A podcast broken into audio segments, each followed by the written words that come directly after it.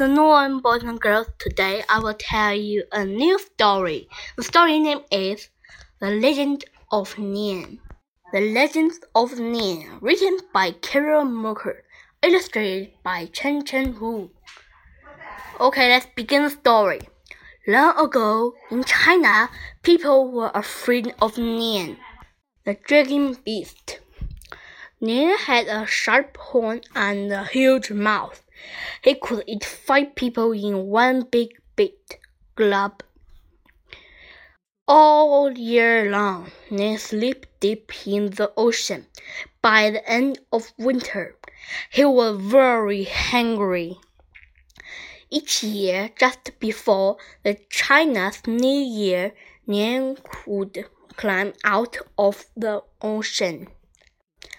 He would look for people to eat. Nian liked to eat children best. People would run away and hide in a cave. One New Year's Eve, a very old man came. He said he could scare away the beast. No one believed him, so they hid in the cave. That night, people heard boom, bang, and clown. They heard Nian roar.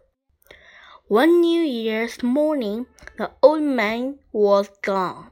Nian was gone too, and he never back again.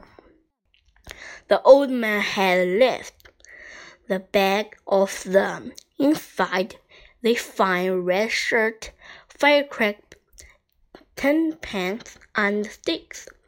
Nian was afraid of noise and the color red. Now a new year even people know now who keep Nian away. They wore bright red, light the firecracker, and make noise all night long.